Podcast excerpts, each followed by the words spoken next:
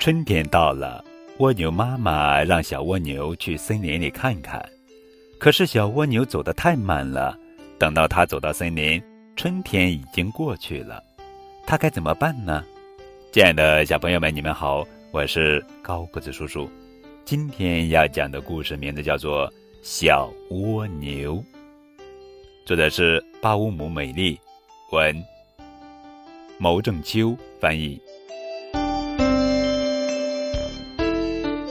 事情发生在春天，蜗牛妈妈对孩子说：“到小树林里去玩玩，树叶发芽了。”小蜗牛爬得很慢很慢，好久才爬回来。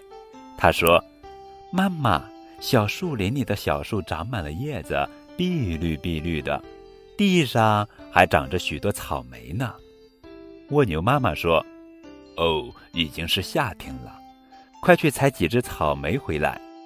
小蜗牛爬呀爬呀，好久才爬回来。